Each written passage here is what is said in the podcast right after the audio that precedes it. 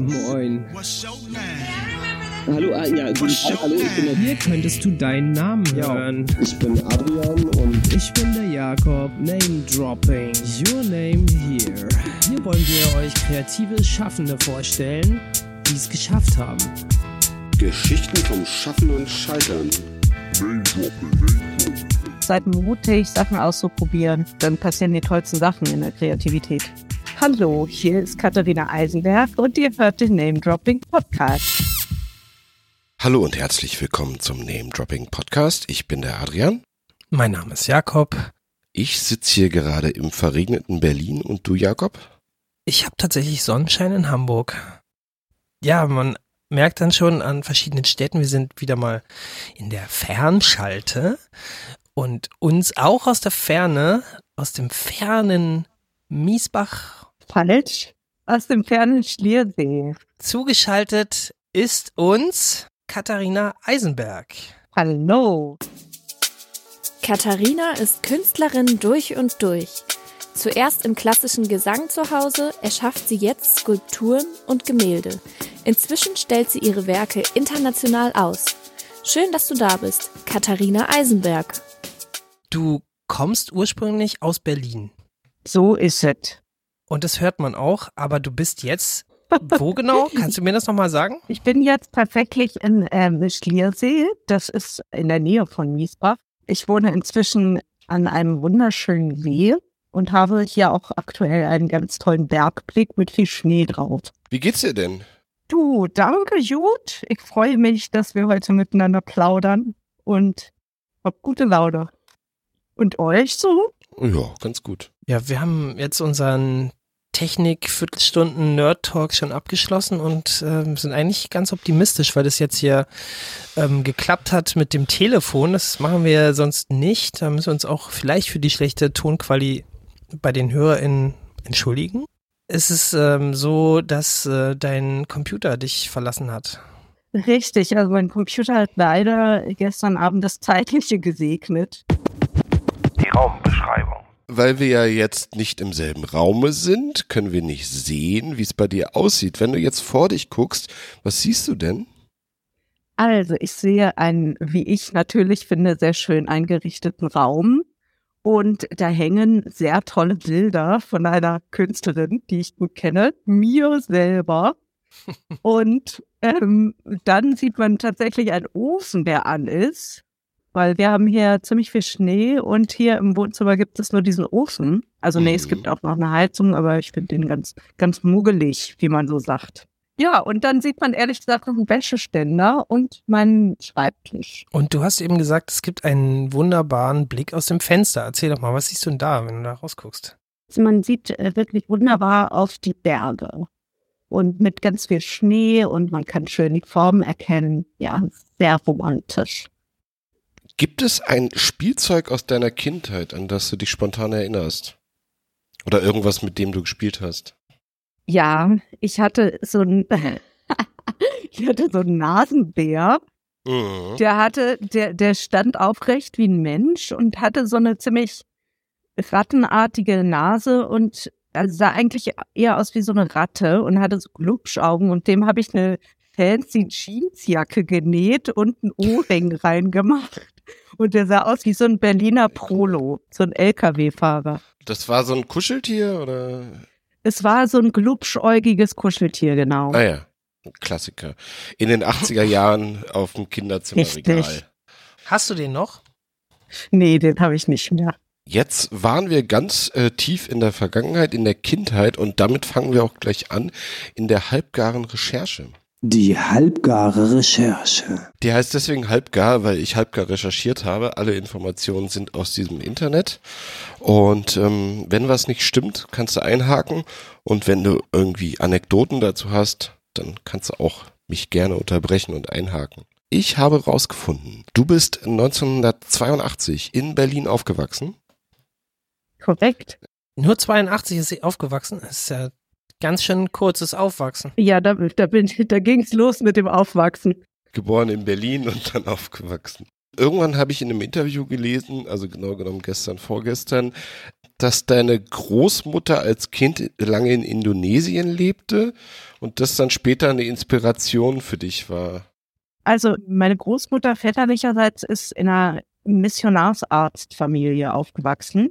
Das heißt, die waren da in Sumatra und sie war sehr eng befreundet mit den Ureinwohnern. Jedenfalls hat sie ein sehr enges Band mit diesen Ureinwohnern dort gehabt und hat da auch ganz viele rituelle Gegenstände Geschenke gekriegt. Und Mhm. sie sind dann später ja nach Deutschland gekommen, wo sie dann auch meinen Opa kennengelernt hat.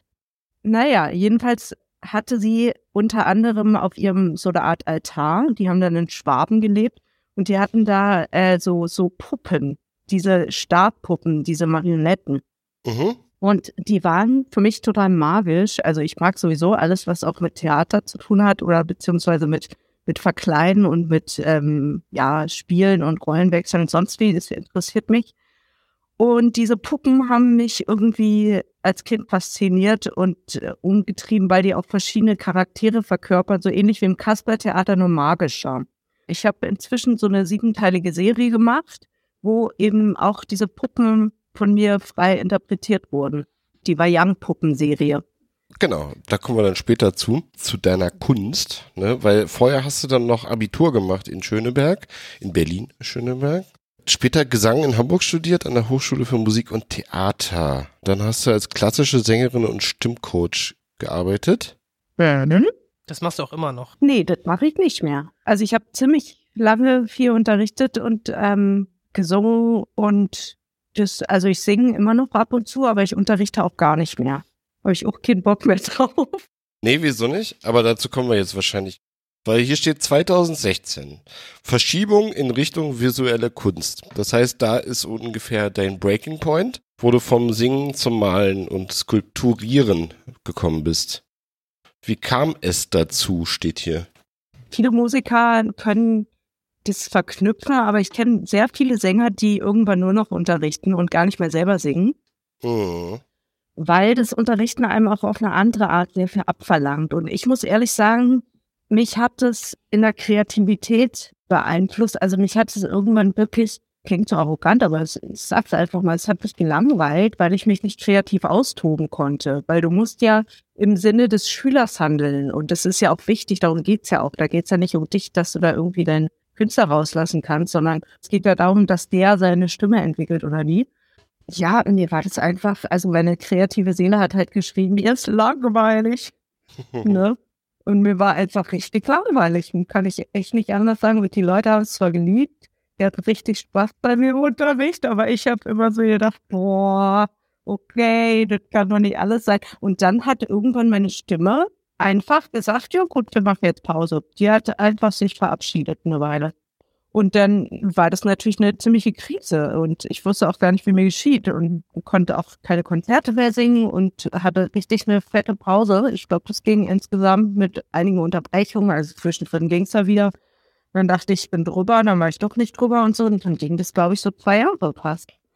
Es war jedenfalls in der Zeit, dass ich plötzlich angefangen habe, wie bekloppt zu kneten, zu malen und alles. Und man muss dazu sagen, in Wirklichkeit habe ich immer schon tierisch viel gemalt und auch Comics gezeichnet, früher exzessiv und habe Mhm. auch die verrücktesten Projekte mit Leuten gemacht, zum Beispiel einen dadaistischen Geburtstag und was ich mir alles für Scheiß ausgedacht habe. Die Leute haben da immer mitgemacht bei meinen Projekten und inzwischen kriege ich da Geld für.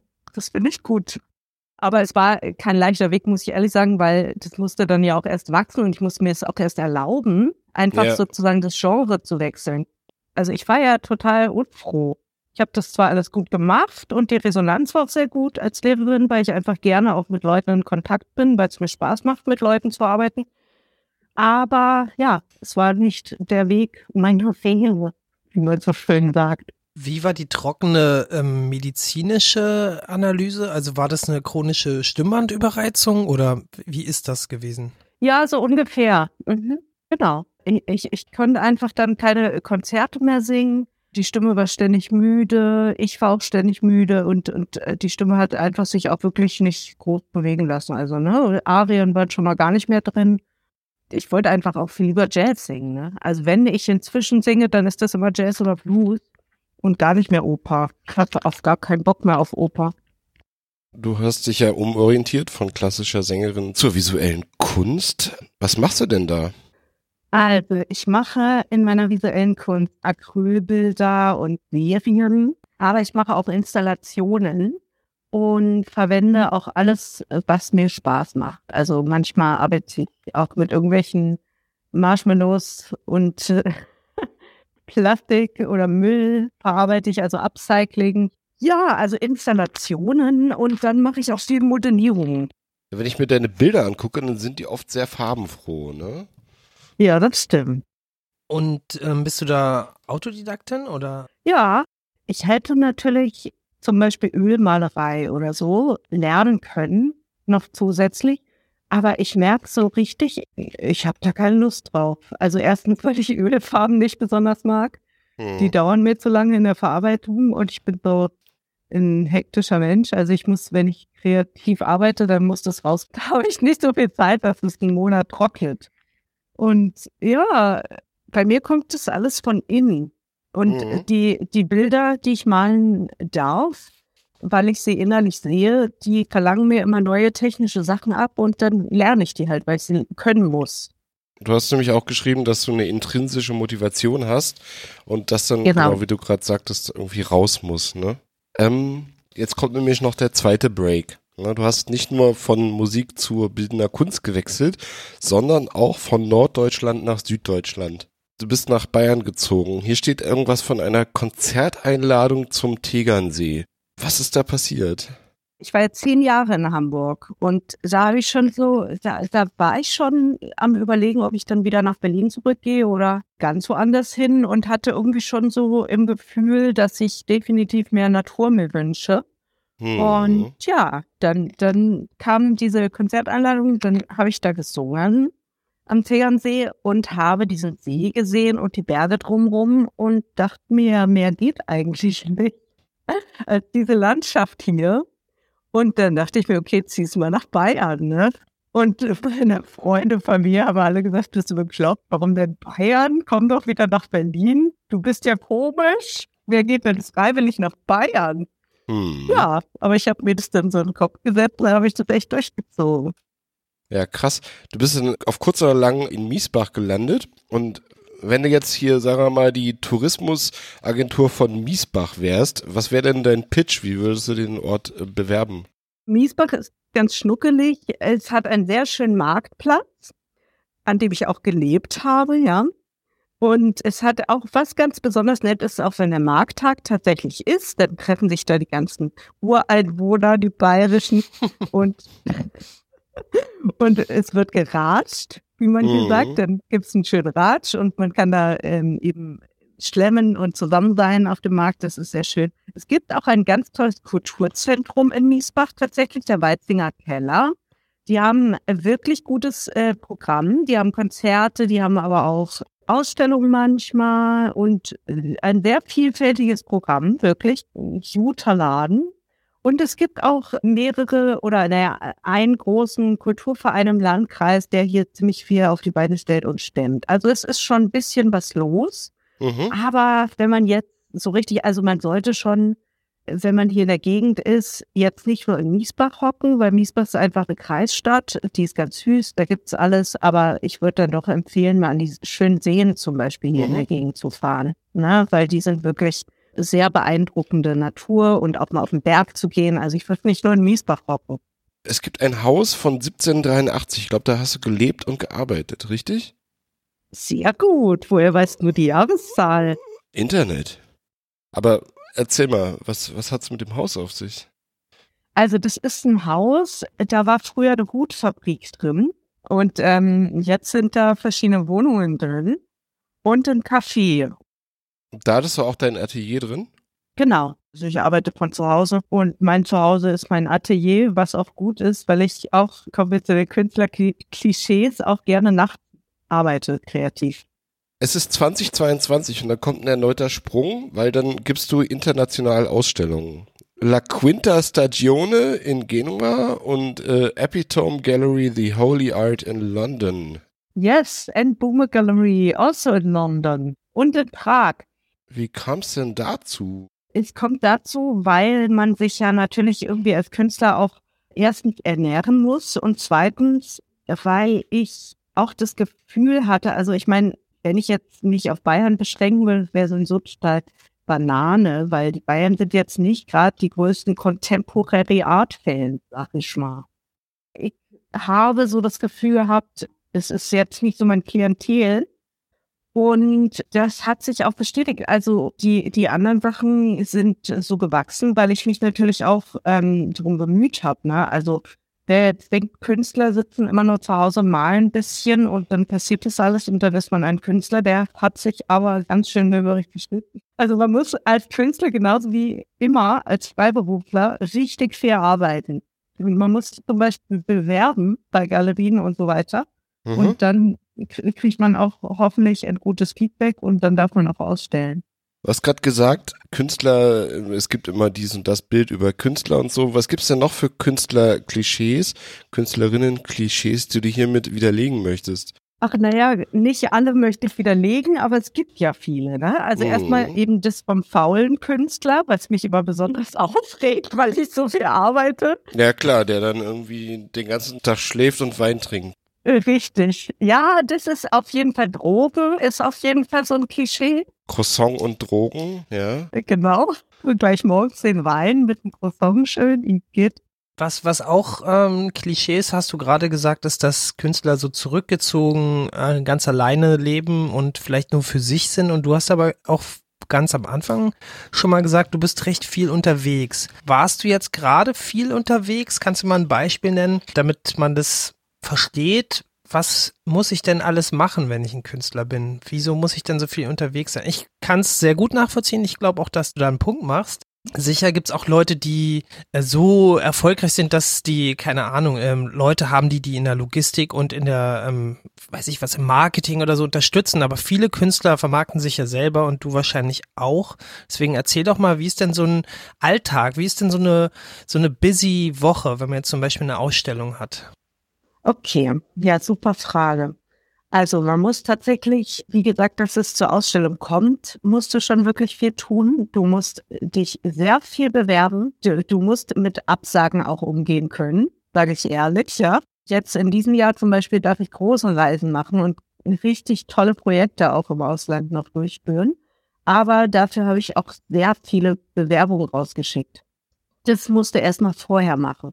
Wenn dann eine große Ausstellung ist oder auch nur eine kleine, aber jede Ausstellung erfordert natürlich dann logistisch ziemlichen Aufwand. Das heißt, du musst, gerade wenn sie im Ausland ist, du musst deine Bilder natürlich dahin bringen in irgendeiner Form. Und da habe ich jetzt einen richtig hardcore Versuch gestartet, weil ich habe der italienischen Post nicht vertraut und habe zur letzten Ausstellung eigenhändig meine Bilder hingeschleppt. Und ähm, da es ja keine Solo-Ausstellung war, ging das noch, aber es geht natürlich auf Dauer nicht. Und normalerweise bin ich da auch eher dann fürs Schicken und was viele ähm, ausländische Galerien auch inzwischen anbieten, was ich ziemlich cool finde, ist, dass die auf Screens die Sachen zeigen, also auf Bildschirmen. Das erspart natürlich äh, sehr viel logistische äh, Mühe.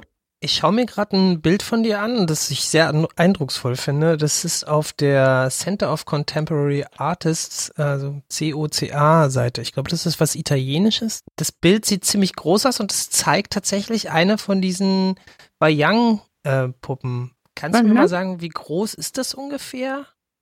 Also die Wayang-Puppen sind zum Glück, die sind nicht so groß, die sind alle sieben Stück, jeweils 50 mal 70 Zentimeter. Das ist so eine violette Figur, die hat einen sehr großen Kopfschmuck wahrscheinlich oder es sind Haare, das weiß man nicht, genau.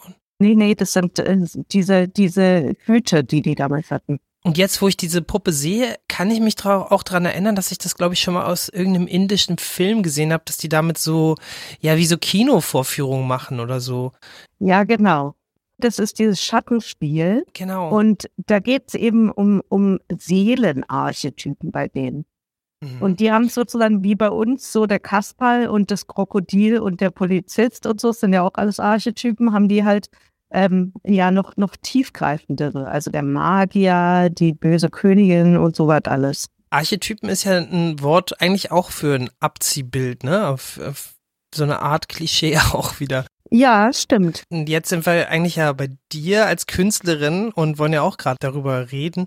Ist es natürlich so, dass tatsächlich ähm, echte Menschen nicht so sind wie der Kasperl oder der Seppel oder das Krokodil oder, oder der Räuber Hotzenplotz. Ähm, aber in Anteilen leider schon. und wenn du dich jetzt zum Beispiel vermarktest als diese Künstlerin, also ich sehe jetzt halt dieses Bild, ich finde es sehr eindrucksvoll. Das, ähm, wie Adrian schon gesagt hat, sind sehr kräftige Farben. Ist aber auch irgendwie ein bisschen spirituell. Also man könnte auch meinen, dass der Hintergrund Wasser oder Weltraum oder irgendwie Himmel ist. Könnte auch die Erde sein, ich weiß gar nicht. Hast du da, wenn du so malst, so Inspiration oder lässt du es einfach fließen? Wie ist es? Ähm, also ich weiß komplett vorher, wie das aussehen muss, innerlich. Achso, vor so einem inneren Auge, oder was? Ja, also es gibt natürlich beide Varianten. Ich mal manchmal auch einfach so vor mich hin, aber eigentlich schon lange nicht mehr.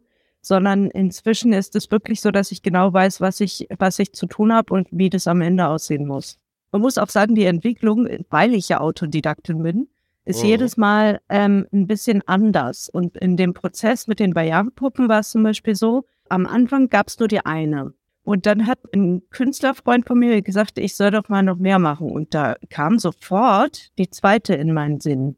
Ah, okay. Also das ist das, was du vorhin meintest mit Serie. Das ist also ein Teil einer Serie. Richtig, genau. Und dann kam immer noch eine und noch eine und noch eine. Und jetzt sind es halt sieben geworden. Darunter ist auch noch was anderes. Das ist nicht so gegenständlich, nicht so figürlich, sondern das äh, ist Languages of All Countries. Also ich würde es als abstrakte Malerei bezeichnen. Ja, genau, das ist abstrakt. Ich am Anfang habe ich eher abstrakt gemacht. Wir haben jetzt irgendwas komplett unterschlagen, nämlich dein, deine Website und dein Projekt heißt ja Kunst und Klartext, wo du deine Kunst zeigst. Aber was hat's denn mit dem Klartext auf sich? Ich habe eigentlich was zu sagen und deswegen mache ich Kunst und es ist auch eine ziemlich klare Botschaft immer drin. Also zum Beispiel gerade bei meiner letzten Serie auch Acrylbilder, die heißt Psychofrüchte und die sind ziemlich psychologisch angelegt und haben auch ziemlich tiefe Botschaften. Also ein Klartext äh, schwingt immer mit, wobei natürlich jeder, und das soll auch so sein,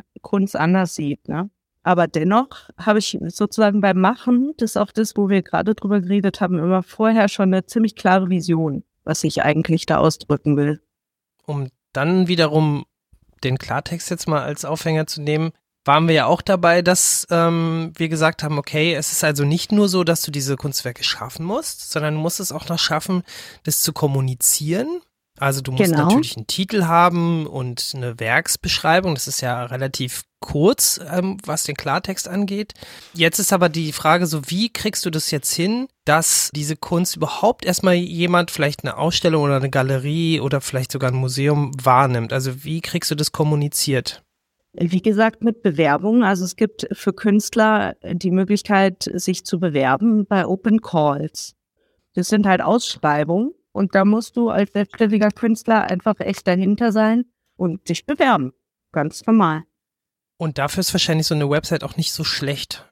Du brauchst unbedingt eine Medienpräsenz. Also ohne Website brauchst du es gar nicht probieren. Wie wichtig ist da inzwischen Instagram oder auch Social Media? Würde ich sagen, auch sehr wichtig. Wobei ich zeige ja meine Werke jetzt nicht in erster Linie bei Instagram und so, weil auch viel geklaut wird tatsächlich, seitdem, seitdem der NFT-Markt so explodiert ist. Wisst ihr schon, was NFTs sind? Ja, aber kannst ja vielleicht nochmal für die Menschen da draußen. Also NFT ist eine digitale Datei, die es nur einmal gibt, ja. Und das ist sozusagen das digitale Kunstwerk von heute, was man kaufen kann. Und der Mensch, der das erworben hat, der hat sozusagen, ja, wie bei einem physischen Kunstwerk, ist ja der Besitzer. Und deswegen rate ich auch allen jungen Künstlern da draußen, sichert eure Fotos mit Wasserzeichen. Wie ist es denn jetzt, wenn ich diese Bilder auf dieser italienischen Center of Contemporary Artists Seite sehe? Wie sind die denn auf dich aufmerksam geworden? Gab es da eine Ausstellung? Wie ist da der Weg gewesen? das ist so ein Wettbewerb, wo ich mal mitgemacht habe. Und die dürfen auch das Bild zeigen. Und ja, über, über Instagram zum Beispiel, ne, wenn ich ausgestellt habe, jetzt wie in Genua, dann sieht man da natürlich auch die Bilder und da kommen dann auch manchmal Käufer auf einen zu, weil sie es da gesehen haben oder sie kommen halt zur Ausstellung tatsächlich. Man muss einfach möglichst viele Ausstellungen tatsächlich machen und am besten ist, wenn man auch gute Ideen hat, weil dann klappt es auch. Ja, also man muss schon irgendwas Spezielles haben als Künstler, würde ich sagen. Gibt es so einen so Ort oder so eine, so eine Region oder ein Land, wo du bisher gefühlt hast, dass es sehr gut ankam, was du gemacht hast, oder wo du vielleicht irgendwie aus irgendeinem Grund Unterstützung gekriegt hast, die es anderswo nicht gibt? Ähm, ja, tatsächlich. Also London war ich jetzt schon zweimal und habe auch weitere Termine und Italien läuft auch gut. Und jetzt nächstes Jahr darf ich nach Japan und Spanien. Aber tatsächlich werde ich da Projekte machen und es wird ein bisschen ausufern da. Hast du jetzt die super Überleitung eben äh, geliefert. Wir sind nämlich jetzt in der Gegenwart und in der Zukunft.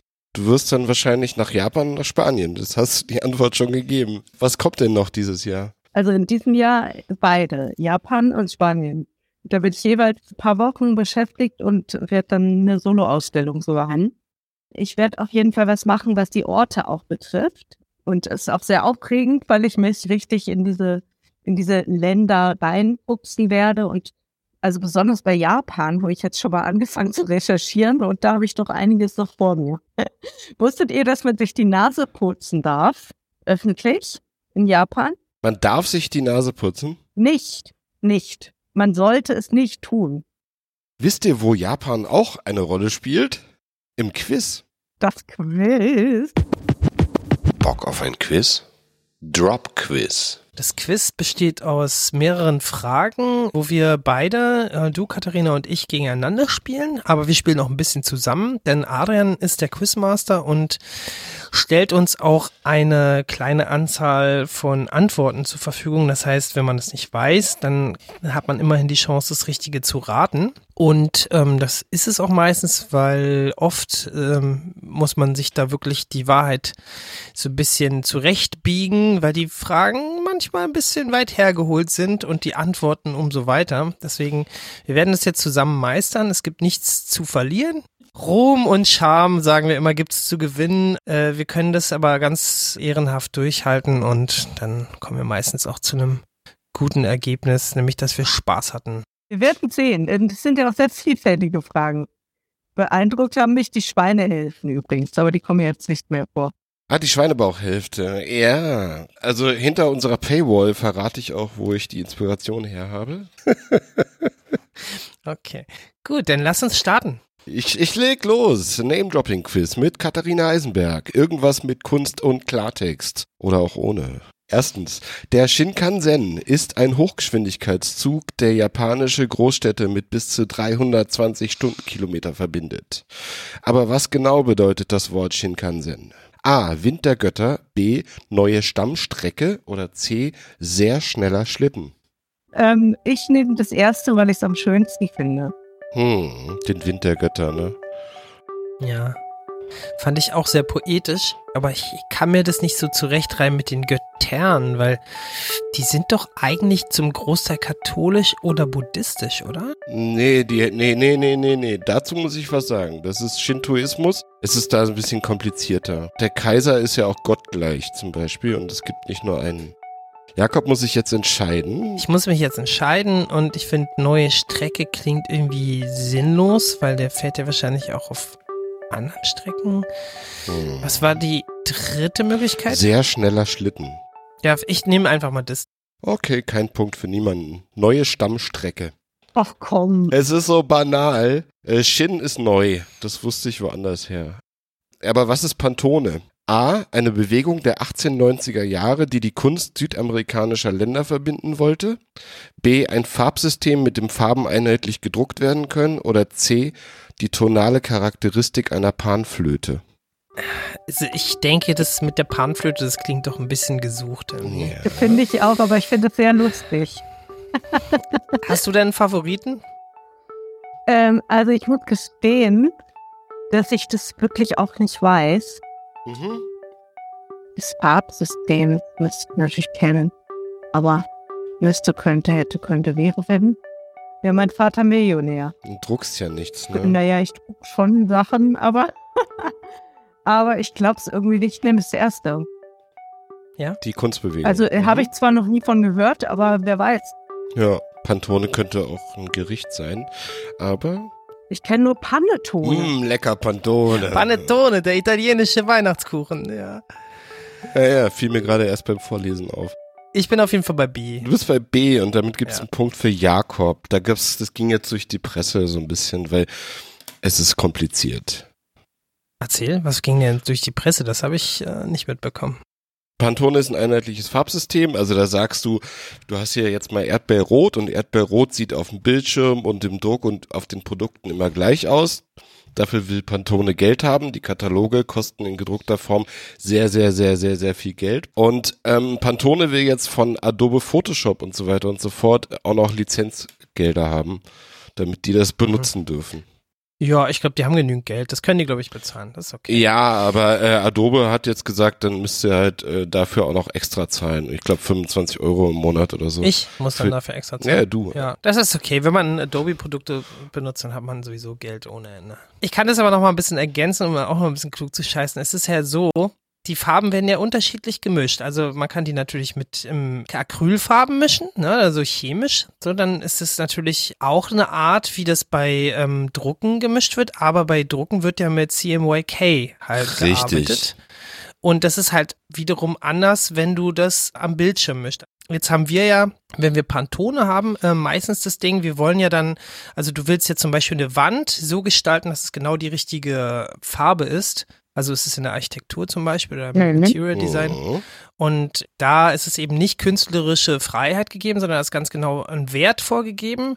Und der hat halt so einen Code, ne? Und dann gibt's halt so einen, so einen Fächer, da kannst du das auch nachschauen und dann weißt du halt auch, wie du den sozusagen vorgeben musst, damit es dann genau farbtechnisch richtig angemischt wird, damit es dann auch wirklich so aussieht, wie das werden soll.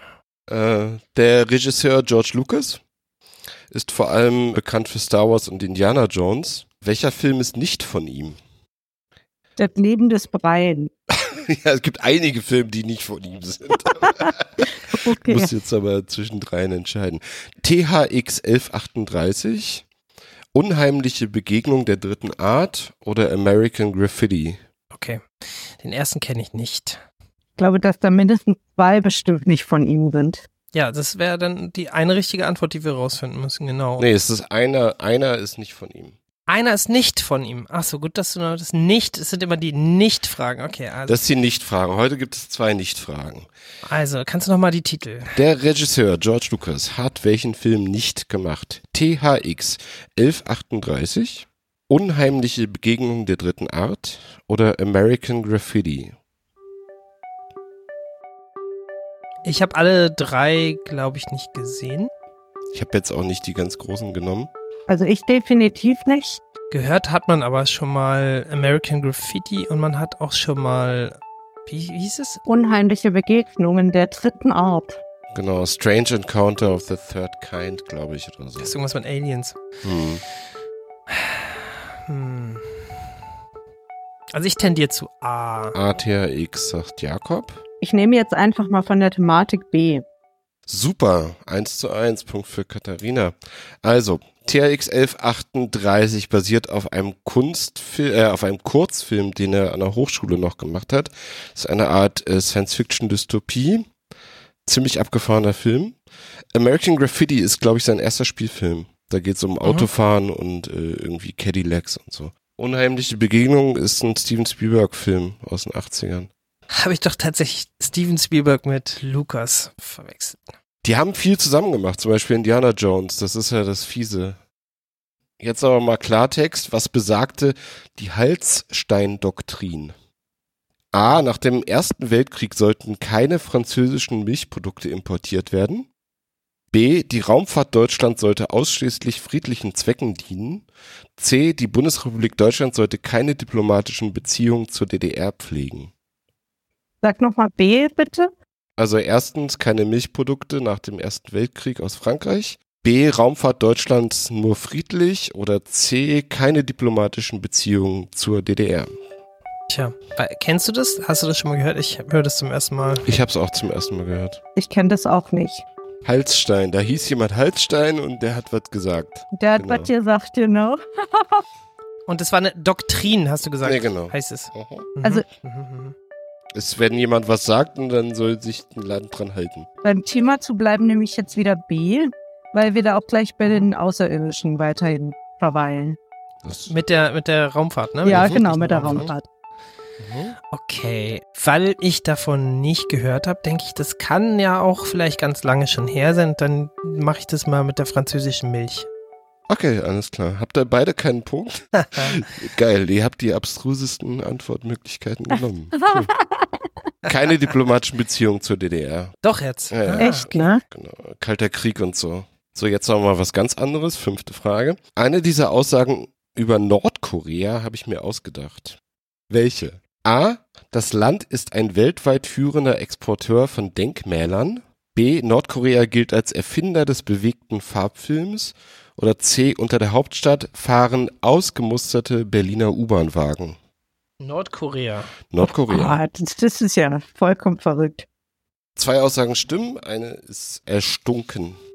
Berliner U-Bahn-Wagen. Ist ja ganz schön aufwendig, die da hinzubringen. Das erste war das mit dem Exporteur von Denkmälern. Denkmälern. Aha. Das zweite war das mit dem Bewegtfilm oder Farbfilm. Was war das? Genau, den, also den bewegten Farbfilm. Also nicht den Fotofilm, sondern Also der Film, den man sich anschaut, genau. Genau. Der soll da äh, herkommen. Mhm. richtig. Den Fahrfilm vergessen. Genau. sind wir wieder in Berlin und die U-Bahnen kommen auch aus Berlin. Die sollen unter der Hauptstadt, wie heißt denn die Hauptstadt von Nordkorea, Arian? Das weißt du ja. Pyongyang. Genau. Ich nehme einfach, weil ich die U-Bahn so liebe, nehme ich die U-Bahn. Jetzt habe ich dir das Wort genommen. Erzähl, was? Ich wollte auch gern die U-Bahn haben. Äh, welche nicht stimmt, ist die Frage, ne? Äh, ne, Moment. Um Welches nicht stimmt. Welche ist eine Nichtfrage? Ist eine Ja. Nichtfrage. Ah. Zwei puh. Fakten nee, stimmen. Dann zieh ich zurück. Eine dieser Aussagen über Nordkorea habe ich mir ausgedacht. Ich sage, dass das nicht stimmt. Berliner U-Bahnen. Ich glaube, ich habe schon mal ähm, Züge irgendwo im entferntesten Winkel weit weg von Deutschland gesehen, die aus Deutschland kamen. Deswegen, Ja. ich glaube, das könnte schon sein. Aber was ich nicht glaube, ist das mit dem Farbfilm. Mit dem Also Farbfilm glaube ich ehrlich gesagt auch nicht. ja, dann Ähm, musst du dich entscheiden, Katharina. ich nehme B. ich muss mich ja entscheiden. Ja, siehst du? Und dann nehme ich einfach schon, weil ich so unglaublich kollegial bin und es dann abwechslungsreicher ist, nehme ich trotzdem 10. Naja, weil du so kollegial nett bist, hat jetzt Jakob gewonnen. Mhm. Herzlichen Glückwunsch. Ähm, Warte mal, wie steht's, wie steht's denn jetzt? 2 zu 1. Kennt ihr noch die alten Berliner U-Bahn? Welche alten? Die aus, aus der DDR oder die aus dem Westteil der Stadt? Nein, äh, aus, aus West-Berlin mit dem Holzfurnier und so, ne? Mhm. Ja. Äh, und die noch mit den alten Griffen zum mit Power aufziehen und so. Und die, die wurden, die wurden in Berlin ausgemustert und dann nach Nordkorea exportiert. Aber das mit den Skulpturen fand ich schon auch interessant, ja. Das Mansu Dae Art Studio ist ein Art- und Architektur- und Designstudio in Nordkorea. Mhm. Und die exportieren riesige Monumente, unter anderem nach Afrika und so weiter und so fort. Also die machen Auftragsarbeiten. Ja, Schön. Wusste ich auch nicht. ja, das ist spannend. Interessant. Ja, herzlichen Glückwunsch, Jakob. Haben wir wieder was gelernt. Vielen Dank, Adrian. Bildungsauftrag erfüllt. So, dann sind wir wieder bei dir, Katharina. Wie nimmst du das wahr, wenn wir dich jetzt mal sehen? Du hast es jetzt also geschafft. Du stehst da, hast eine Ausstellung, vielleicht sogar eine Solo-Ausstellung. Und was denkst du oft wird missinterpretiert, was, was trifft eben jetzt auf dich zum Beispiel nicht zu, was jetzt auf andere Künstler vielleicht auch zutreffen mag? Was ist so eine Vorstellung, die Leute von dir als Mensch haben, als Künstlerin, die gar nicht zutrifft? Also von mir als Mensch, da gibt es so viele Meinungen, jetzt will ich gar nicht alles wissen. und, und aber, aber so als Künstler-Klischee nochmal grundsätzlich, ne? Also dieses Mhm. total, dass Künstler halt komplett verspult sind. Weißt du, also dass wenn man so kreativ ist, dass man dann sozusagen ähm, mega chaotisch und total Mhm. neben der Spur. Das, das trifft auf mich zum Beispiel nicht so, weil ich bin zwar einerseits ein gewisses Chaos habe ich schon, gerade wenn ich arbeite, weil dann ist das einfach am wichtigsten und dann bleibt alles andere ist dann auch mal nicht so wichtig. Dann habe ich hier schon Chaos. Aber prinzipiell bin ich auch wahnsinnig durchstrukturiert und das muss ich auch sein, weil sonst könnte ich nämlich wirklich dieses selbstständigen Leben überhaupt nicht stemmen und auch diese ganze Organisation mit den Reisen und das alles. Und auch die Ausführung, weil wenn du zum Beispiel, so wie ich jetzt dann einen gewissen Zeitraum hast von, von vier, fünf Wochen und da muss das und das am Ende bei rauskommen. Da kannst du gar nicht verspult sein und Wein trinken Mhm. morgens mit deinem Croissant.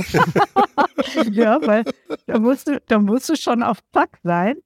Und tatsächlich, das, das funktioniert auch nur deswegen, weil ich, weil ich doch sehr organisiert bin, tatsächlich. Und das trauen, glaube ich, Leute mir nicht zu, oft oder nicht mir speziell, sondern Leute denken halt, dass Künstler immer mega, ja, mega verspurt sind. Kann Mhm. ich also so nicht bestätigen. Aber so haben wir dich jetzt, glaube ich, auch wahrgenommen, oder Adrian? Kannst du das bestätigen, dass das doch schon sehr organisiert war? Ja, ja, das war ja ratzfatz. Also hier so äh, äh, Zusage, Termin, zack, zack, kein Problem. Genau. Ja, und das finde ich im Übrigen auch ähm, andersrum. Also wenn ich mit anderen Künstlern zusammenarbeite, mich nervt es, wenn die Leute so krass attitüdvoll immer sind, weil manche Sachen, weißt du, wenn du, wenn du Termine Wenn hast, sie das Slacker-Leben so raushängen lassen. ja, das kann man ja machen, wenn man gerade Zeit hat, ne? aber wenn irgendwas einfach geplant werden muss und funktionieren muss, Mhm. dann bin ich da echt voll die Businessfrau. Da will ich einfach, dass es klappt und dann muss man da tun, was für nötig ist und fertig, so, ne? Und aber auch übrigens an der Kunst ist auch interessant, weil Kunst ist ja auch, ähm, entsteht oft aus Chaos. Ja, also es gibt ja verschiedene intrinsische Motivationen, natürlich. Also jeder Künstler ist ja komplett anders zum Glück, ne? Und das ist aber auch so, dass meine Kunst entsteht auch aus einer gewissen Ordnung heraus. Ne? Also auch, auch die Serien und das ist teilweise mal ich auch sehr grafisch.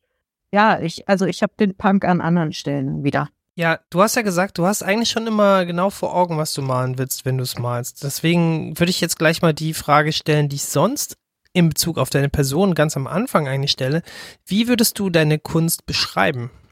Das ist eine gute Frage. Also sehr, sehr bunt, sehr modern und durchaus grafisch, strukturiert, oft figurativ.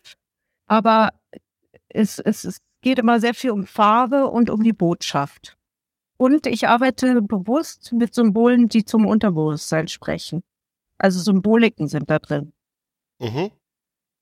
Und die sieht man nicht unbedingt auf den ersten Blick, aber da, wenn man sich mit befasst, dann, dann schnackelt's meistens. Du sagst Botschaften ans Unterbewusstsein, ne? Vom und ans Unterbewusstsein. Vom und an. Was schicken die denn dann? Äh, Gefühle oder Urängste? ja, unterschiedlich. Also zum Beispiel bei diesen besagten Psychofrüchten, Mhm. ja, Psychofruits, die, das ist eine, eine gemalte Serie von acht äh, komplett verschiedenen Bildern, wo ich Obst verknüpft habe mit psychologischen Themen. Zum Beispiel gibt es da ein Bild, da ist so ein Hummer drauf, der zerschnibbelt so Sternfrüchte. Und da geht es um das Prinzip von Täter und Opfer, ums Karma-Prinzip. Ja. Und das Mhm. ist eigentlich, weil so ein Hummer, ne, der ist ja eigentlich so ein, also kann ja durchaus bedrohlich sein für, für gleich große Artgenossen. Oder eben nicht Artgenossen, aber gleich große äh, Wesen, ja. Er kann also austeilen, aber wenn so ein Mensch kommt und den einfach bei lebendigem Leibe kocht, dann ist sozusagen er wieder der, welcher in der ungünstigen Position steckt. Also wie sich die Rollen dann äh, einfach verschieben. Richtig, wie sich die Rollen verschieben und so. Und das, das siehst du aber nicht gleich, sondern du guckst da drauf und siehst einfach diesen pinken Hintergrund und diese bunten Früchte und dann sind da auch noch so Sternchen drumherum und es sieht alles so hübsch und poppig aus. Und man denkt jetzt gar nicht an sowas gleich. Und ähm, diese ganze Serie ist äh, halt vollgestopft mit solchen Botschaften. Es geht auch viel um, um Gender, es geht viel um, um ähm, das männliche und weibliche Prinzip da drin, aber eben auch wirklich um psychologische Sachen. Zum Beispiel der, der Pfirsich ist auch sehr interessant in der Serie. Hm. Der sitzt in einem Teich auf einer Lotusblume drauf. Da verrate ich jetzt nicht, um was es da genau geht, aber interessant war für mich die unterschiedlichen Interpretationen von den Leuten, die sich dieses Bild angeguckt haben. Ja, Also ja. sehr, sehr spannend. Es gab auch Leute, die, die diesen Pfirsich komplett unangenehm fanden, zum Beispiel. Und andere fanden es halt wunderschön und haben da sich total berührt gefühlt. Also ich mache psychologische Kunst, kann man sagen. Das heißt, bei dieser Reihe geht's um Früchte oder Obst und das äh, gibt's ja in vielen Kunstwerken auch, dass dann denen auch so sexuelle Kon Konnotationen zugesagt werden. Aber du setzt die in einen anderen Kontext, wenn ich das richtig verstehe. Also Pfirsich auf der Lotusblüte ist schon was, was man jetzt das, da wollte ich jetzt fragen, wenn du das vor dir siehst, wenn du das schon bildhaft vor dir siehst, erscheint dir sowas im Traum oder ähm, stellst du dir sowas bei einer Meditation vor oder wie kommt so ein Bild zu dir? Nee, da bin ich wach. Ich bin halt am Tun und Machen und dann weiß ich plötzlich, da ist plötzlich das nächste Bild in mir drin. Mhm. Aber du stehst jetzt nicht mit gezücktem Pinsel vor der weißen Leinwand, hast deine Farbpalette, dann, dann kommt das Bild zu dir, oder? Nee, andersrum. Das Bild ist schon da, dann nehme ich die Leinwand und den Pinsel. Wie manifestierst du dieses, dieses Bild? Wie speicherst du das ab? Ich denke nämlich auch, dass es oft so ist, wie du sagst, dass man sehr klar sein muss oder wenigstens sehr zielorientiert. Also vielleicht kriegen das ja Leute auch im Rausch hin, aber also gibt es da eine erste Skizze oder ähm, schreibst du dir was auf oder kannst du es dir wirklich so bildlich im Kopf behalten? Nee, also es sei denn, ich, ich schreibe mir eigentlich nie was auf, sondern fang, mach's einfach und weiß genau, wie es aussieht, bis es fertig ist. Und Mhm. ähm, es sei denn, es ist jetzt sowas wie bei den Serien, also bei den, bei den Puppen, da kam wirklich immer eine nach der nächsten. Und da wusste ich dann auch bei der letzten, dass das jetzt die letzte. Ah, okay. Und bei den Früchten dachte ich lange, das wären nur sechs und dann wurden es plötzlich sieben und dann acht. Und jetzt ist aber klar, die Serie ist fertig. Und äh, da ist es schon so, dass wenn ich zum Beispiel weiß, das nächste und nächste Bild wird so und so, dann schreibe ich mir, oder ich weiß manchmal sogar den Titel schon vorher, das schreibe ich mir dann schon auf. Einfach damit es nicht verloren geht. Ne? Hm. Aber in der Regel ist es auch gespeichert. Also wie so eine Festplatte, was wirklich raus muss und was ich malen soll oder was ich kreieren will, ist auch dann da. Ja, spannend. Ich krieg jetzt gerade Lust, mir dann auch mal noch mal was anzuschauen, was jetzt nicht äh, schon ganz lange existiert. Ähm, wie ist es denn? Wir haben jetzt ja ganz viel schon über die Kunst gesprochen, aber wann und wo kann ich mir die denn anschauen? Also tatsächlich in Deutschland ist im Moment nichts geplant. Wahrscheinlich bin ich im März wieder in Italien und an, bei verschiedenen Orten. Eine Galerie in Rom und dann wahrscheinlich nochmal Genua, wenn alles klappt. Mhm. Und das nächste wäre dann Japan und Thailand. Aber da, wie gesagt, das ist ja alles noch nicht fertig. Aber vorher kannst du dir bitte schön sehr gerne auf meiner Webseite im Portfolio, da gibt es auch diese Serien zu sehen. Und da gehst du einfach auf www.kunstundklartext.de. Und wenn du ähm, das nicht findest, dann kannst du auch Katharina Eisenberg googeln. Oder die äh, geneigten ZuhörerInnen gucken einfach in unsere Shownotes, wo wir das dann auch nochmal verlinken. Genau. Ihr könnt uns auch einen Tweet schicken oder was ihr wollt. Hast du da auch was aus der aktuellen Serie schon mal? Das macht man ja meistens nicht, weil man will natürlich auch die Spannung ähm, Doch, doch. Die, ich, ich baller alles da drauf. Also nicht, nicht immer alles, aber ich habe ziemlich viel da drauf, Mhm. weil die, die Serien sind ja sowieso, die ähm, werden nur von Sammlern gekauft. Ne? Und wenn, wenn da jemand was haben will, dann als Kunstdruck. Weil ich kauf, verkaufe die nur komplett.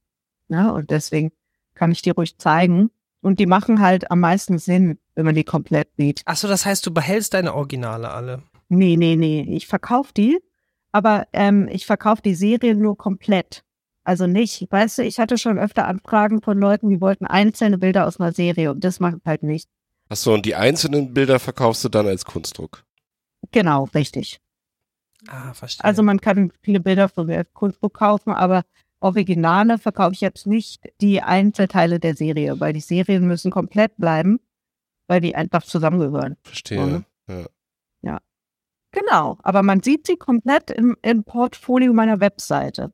Sag gleich dazu, im Shop, da sind eher so abstrakte ältere Sachen und die Serien, die sieht man im Portfolio. Wenn ich jetzt dann schon bei dem bösen oder auch sehr guten Verkauf bin, so, da muss ich jetzt natürlich fragen, ähm, wie fühlt sich das an, wenn man sowas verkauft? Einerseits hast du ja gesagt, es ist ja, äh, liegt ja in der Natur der Sache, dass man sich nicht mit Kunstwerken vollmüllen kann. Irgendwann müssen die auch mal weg. Oder man muss unglaublich große Lagerflächen äh, halten, die auch teuer sind auf Dauer. Ja, oder man malt mit Öl, weil dann ist man nicht so schnell in der Produktion. Ja gut, dann steht da noch mehr rum. Das ist ja furchtbar.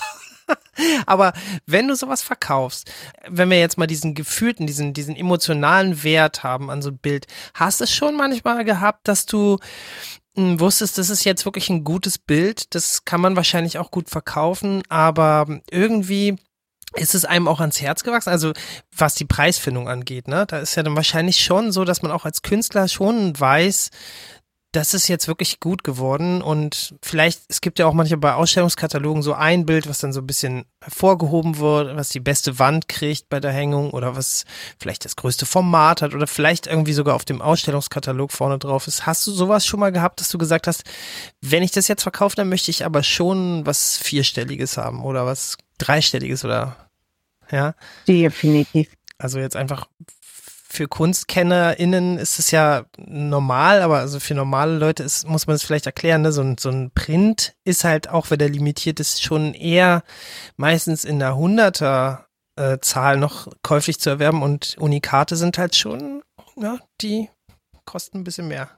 Man muss bedenken, das gibt's wirklich nur ein einziges Mal auf der Welt. Ne? Hm. Und wenn man sich klar macht, was Leute für ein Auto hinlegen, sicher, das ist ein Gebrauchsgegenstand, den brauchst du täglich und sonst wie gedöns. Aber so ein Bild gibt's wirklich nur ein einziges Mal. Und der Künstler hat sich richtig was dabei gedacht. Der verbringt da sehr viel Zeit mit, das herzustellen. Und ähm, du kriegst ja sozusagen auch ein Stück von der Energie von diesem Künstler. Mhm.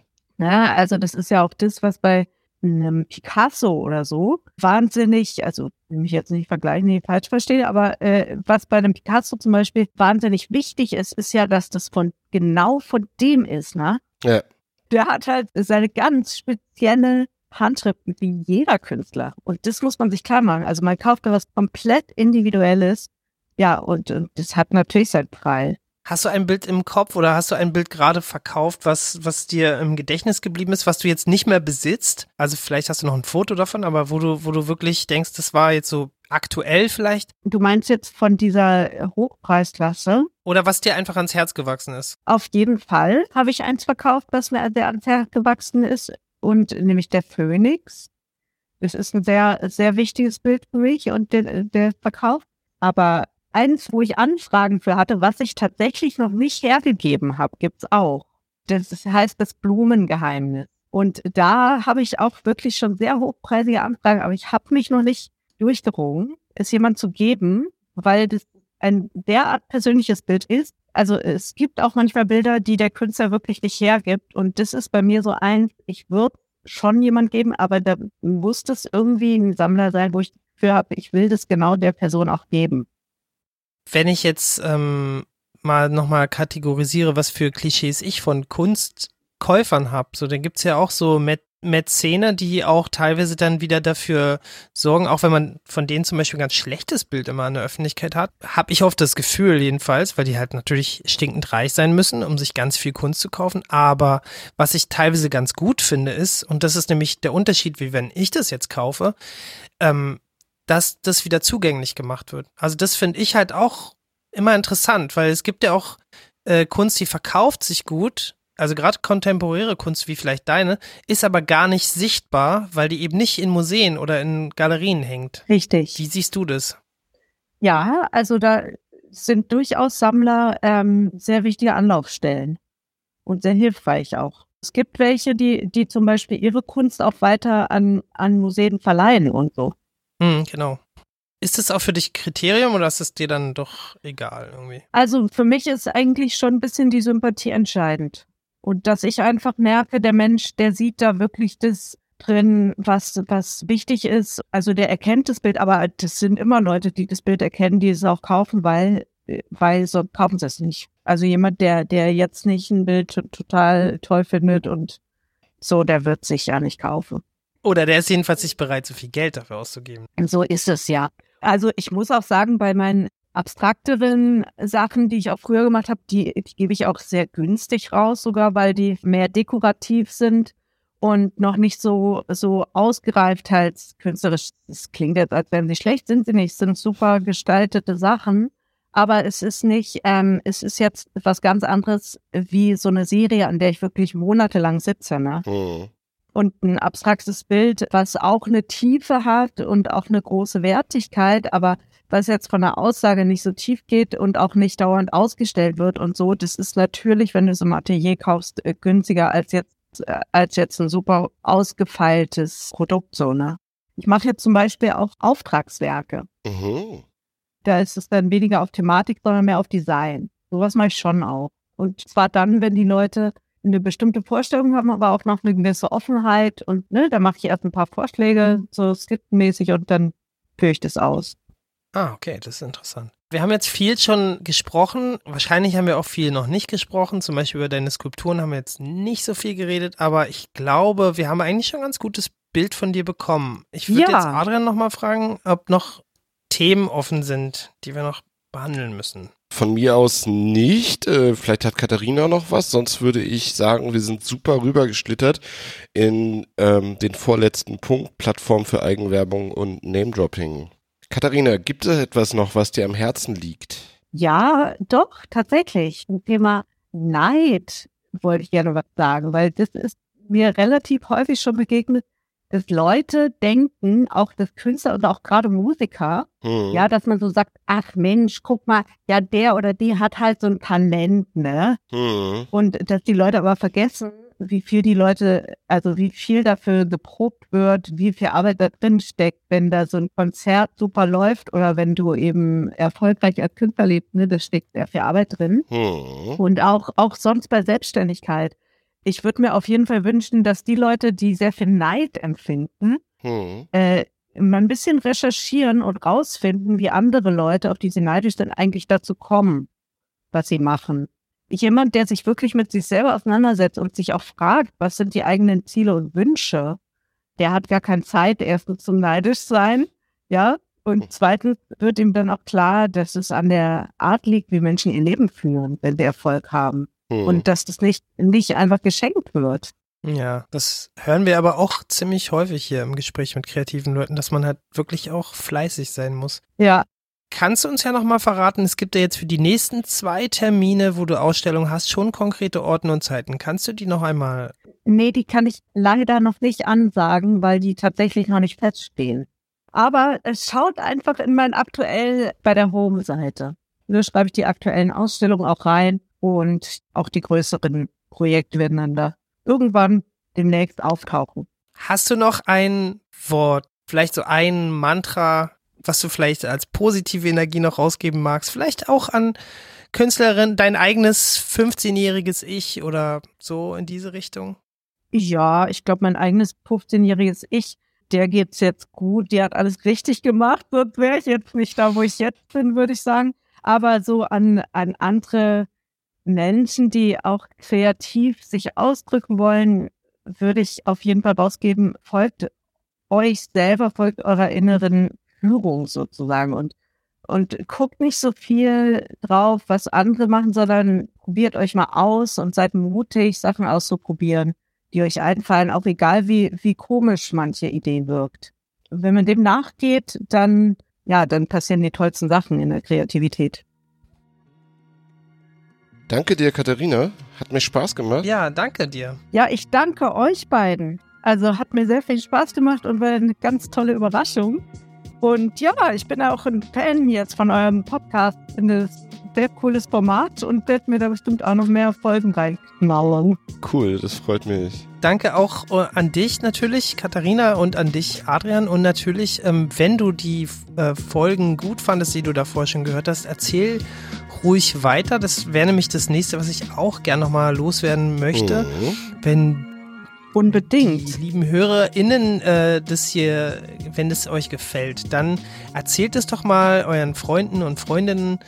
Wir sind immer wieder überrascht, äh, was für ein positives Feedback wir kriegen. Übrigens auch im Social Media. Wir haben eigentlich fast nur gutes Feedback. Wir würden uns natürlich auch über kritische äh, Feedbacks äh, freuen, aber wenn ihr zum Beispiel sagt, ähm, äh, ladet doch mal die Person ein oder ähm, ich habe da noch eine Frage zu der Katharina, dann könnt ihr uns die gerne stellen und wir freuen uns auf jeden Fall, dass ihr alle zuhört und natürlich über dich, Katharina, die hier uns den Mehrwert auch in der Sendung gibt. Deswegen würde ich mich jetzt hier an der Stelle verabschieden. Ja, vielen Dank und tschüss auch von mir. Und ja, Hat sehr viel Spaß gemacht und war sehr angenehm mit euch, das Gespräch. Cool, freut mich. Dann machen wir jetzt hier den Sack zu und gehen dann in die Mittagspause, ne Jakob? Genau so machen wir es. Also, Bleibt gesund da draußen. Dank dir, Katharina. Ciao. tschüss. Ciao.